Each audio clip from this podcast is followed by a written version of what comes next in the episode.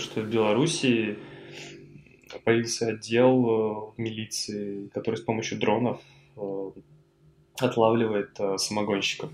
Как это работает, непонятно. То есть при помощи дрона, реально дрона. То есть они такое дело проводили в деревне, не помню, как называется, там ржачное какое-то название. Все.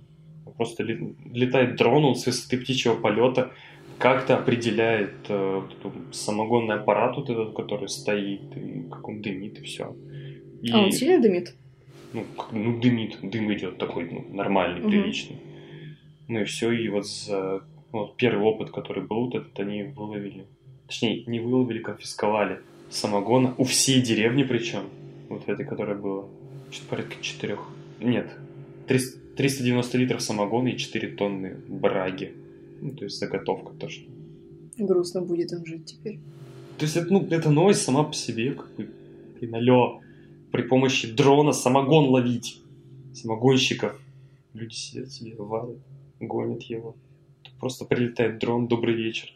Что за футуризм пошел? Серьезно, ты просто идешь по улице, к тебе подлетает дрон. Предъявите... Леха, вы не самогонщик? Ну нет, предъявите ваши документы, это же реально уже какой-то футуризм пошел будущего. И все. Вот.